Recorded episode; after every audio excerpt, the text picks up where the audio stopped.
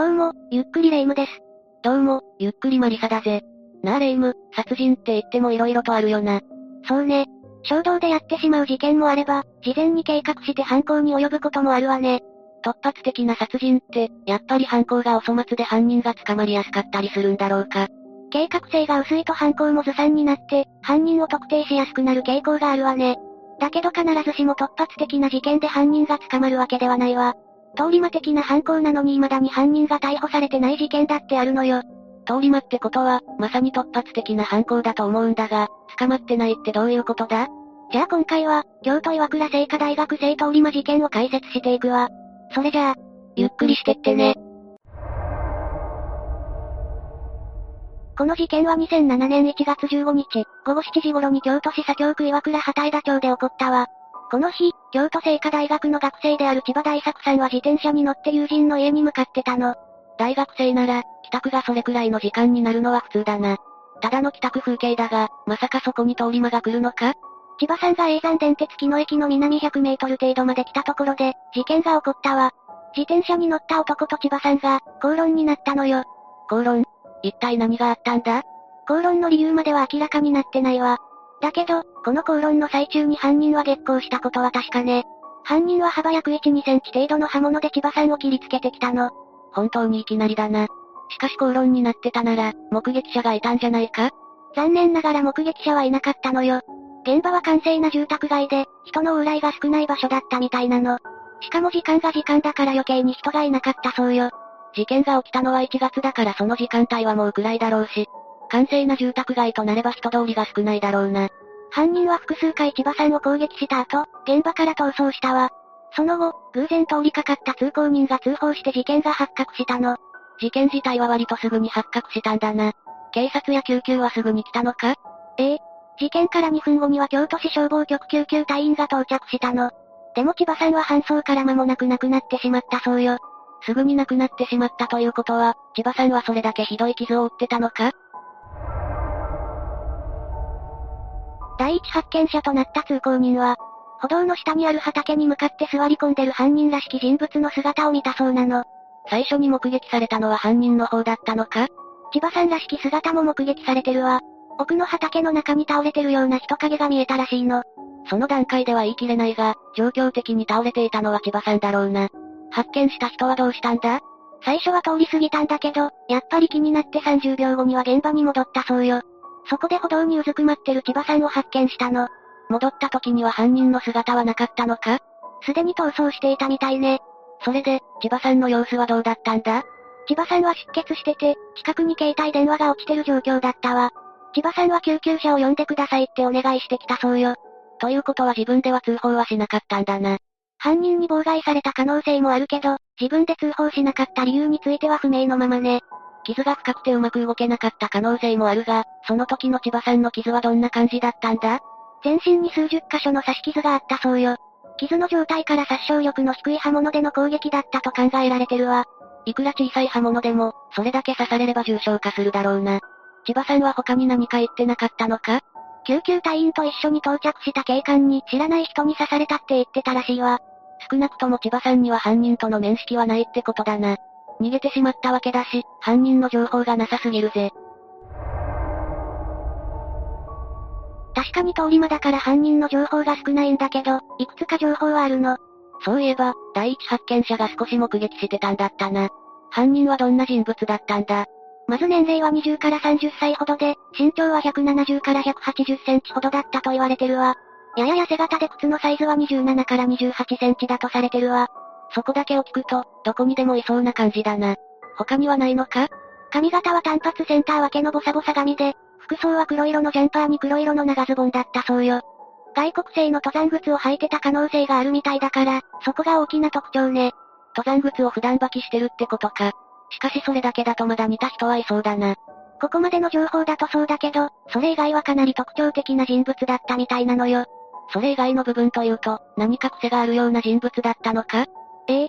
第一発見者に最初に目撃された時、犯人は大声で、バカ、アホって叫んでたらしいの。しかもこの時に顔や上半身を左右に振ってたっていう情報があるわ。もともとそういう癖があるってことなのか？そこまではわからないけど、興奮状態になるとそういう癖が出る人物なんじゃないかって考えられてるわ。普段出る癖じゃないにしても、かなり特徴的だな。他には何か特徴はないのか？もう一つ、目の焦点が合ってなかったっていう目撃情報があるわ。もともとそういう人なのか、一時的なものなのかは判明してないみたい。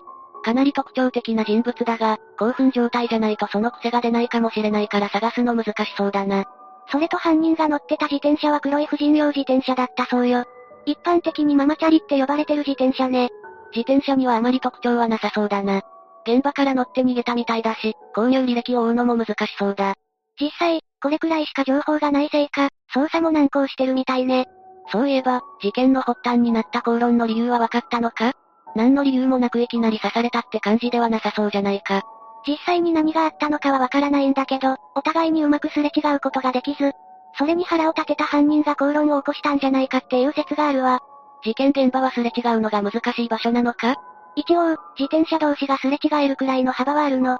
ただ、道の約1.5メートル下には畑が広がってて、ガードレールも車道側にしか設置されてないみたいなのよ。ということは畑側の方は柵が設置されてないから、転落する可能性がありそうだな。最初に目撃された時に千葉さんが倒れてたのがおそらくその畑ね。でも、すれ違うこと自体はできる幅なんだろ？実際にどうなるかはわからないけど、すれ違う時に接触する可能性はあるわね。そのあたりの理由で、犯人から絡まれたのかもしれないって言われてるのよ。そういうことか。ところで、千葉さんはどんな人物だったんだ？本人が気づかないうちに恨みを買っていた可能性もあるんじゃないか？千葉さんはさっきも言った通り京都精華大学の学生で、漫画学部に所属してたそうよ。性格も努力家で高青年だったみたい。かなり珍しい学部がある大学なんだな。しかし本人がそうだったとしても、逆恨みなどで起こる事件もあるだろそのあたりの情報は出てないのかそれがクラスメイトからも、誰かに恨みを買うなんて考えられない、トラブルとは無縁の人だ。っていう証言が出てるのよ。となると本当に通り魔的な犯行で、犯人とは全く面識がなかったのか。その可能性が高いとされてるわ。最初にも言った通り、千葉さんは大学から友人宅まで向かってる途中だったの。仮に恨みのある人物の犯行なら、今回の犯行は不可能だと言われてるのよ。友人宅への道で待ち伏せってのもおかしいもんな。しかしそうなるとますます犯人が誰なのかわからなくなるぜ。未だに逮捕されてない犯人なんだけど、いくつかの説が挙げられてるの。全く何者か分かってないわけじゃないんだな。まず一つ目の説は、岩崎智弘という人物が犯人だっていう説よ。これまでの解説の中には出てこなかった人物だが、その岩崎っていうのは何者なんだ？岩崎は2016年5月、東京都小金井市で歌手の富田真由さんに重傷を負わせた人物なの。彼の特徴が今回の事件の犯人といくつかに通ってるのよ。背丈とかが似てるのか？岩崎は身長180センチで、背丈は一致してるわ。それに、髪型もセンター分けでボサボサしてるそうなの。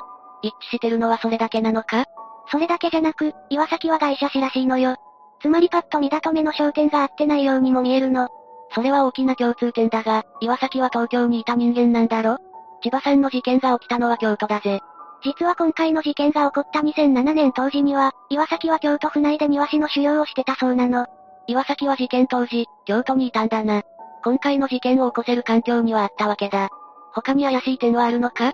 小型のナイフを使って刺したっていう犯行方法も似てるのよ。歌手の富田さんも千葉さんと同じようにめった刺しにされているわ。凶器も攻撃の仕方も似ているぜ。犯人は岩崎で確定じゃないか？でも、少し奇妙な部分もあるの。奇妙な部分岩崎は逮捕された際にナイフを持ってた理由として、お守りとして持っていたって答えてるのよ。刃物をお守りにしているなんて、妙な人物だな。それだけじゃなく、刃物を持つ必要も薄いって意見もあるの。岩崎は学生時代に柔道をたしなんでたらしくて、さっきも言ったように身長は180センチよ。そんな人物が刃物をお守りとして持つのは、ちょっと違和感があるって意見ね。なるほど、そう考えると二重に奇妙だぜ。じゃあどうしてナイフを持ち歩いてたかって話になるんだけど、岩崎は何か気に入らないことがあると、その相手をナイフで脅してたんじゃないかって考えられてるの。まあ、体格や身長よりもナイフの方がわかりやすいのはわかるぜ。絶対にやっちゃいけないが、だが、柔道をやるような体格と考えると、犯人像とはちょっとずれるよな。そうなのよ。柔道をやっていただけあって、岩崎は体格がいいの。痩せ型とは程遠いわね。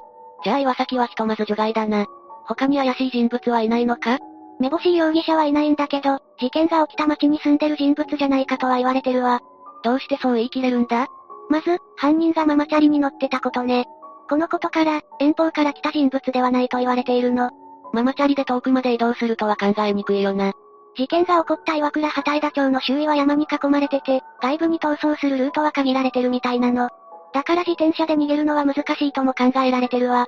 しかしもし近所に犯人が住んでるなら、何か新しい情報があるんじゃないか？現在までの間に1200件を超える犯人とおぼしき不審者情報が寄せられてるわ。しかも事件から7年後の報道でも、未だに毎月必ず1件は情報提供があるって言われてるのよ。情報はかなり寄せられてるんだな。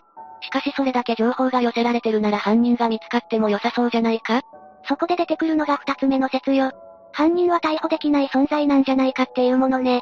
逮捕できないってどういう意味だ？ネット上での説なんだけど、犯人が政治家の息子で警察に圧力がかかってるとか、外国籍だから捕まえられないとか、被差別部落の出身だから捕まえられないんじゃないかって言われてるの。少し突拍子もない説だとは思うが、何か証拠はあるのか？これらの説を裏付けるような証拠は出てないわね。そこでもう一つ語られてるのが、犯人は重度の精神病患者という説よ。突拍子のない話だが、どこから出てきたんだ？実は、事件が起こった京都市岩倉市は明治時代に岩倉天教院が開設された地なの。その名残なのか、現在も岩倉市には精神病院が多いわ。岩倉市ってそういう歴史があるのか。だからこそ、犯人が精神障害者という説が出たわけね。でも根拠はないんだろ？裏付けになるものは何もないから、説でしかないわね。情報提供を求めてるから捜査は続いてそうだが、なかなか犯人特定には繋がらないのがモヤモヤするぜ。マリサが言ってるようにこの事件は今でも捜査が続いてるわ。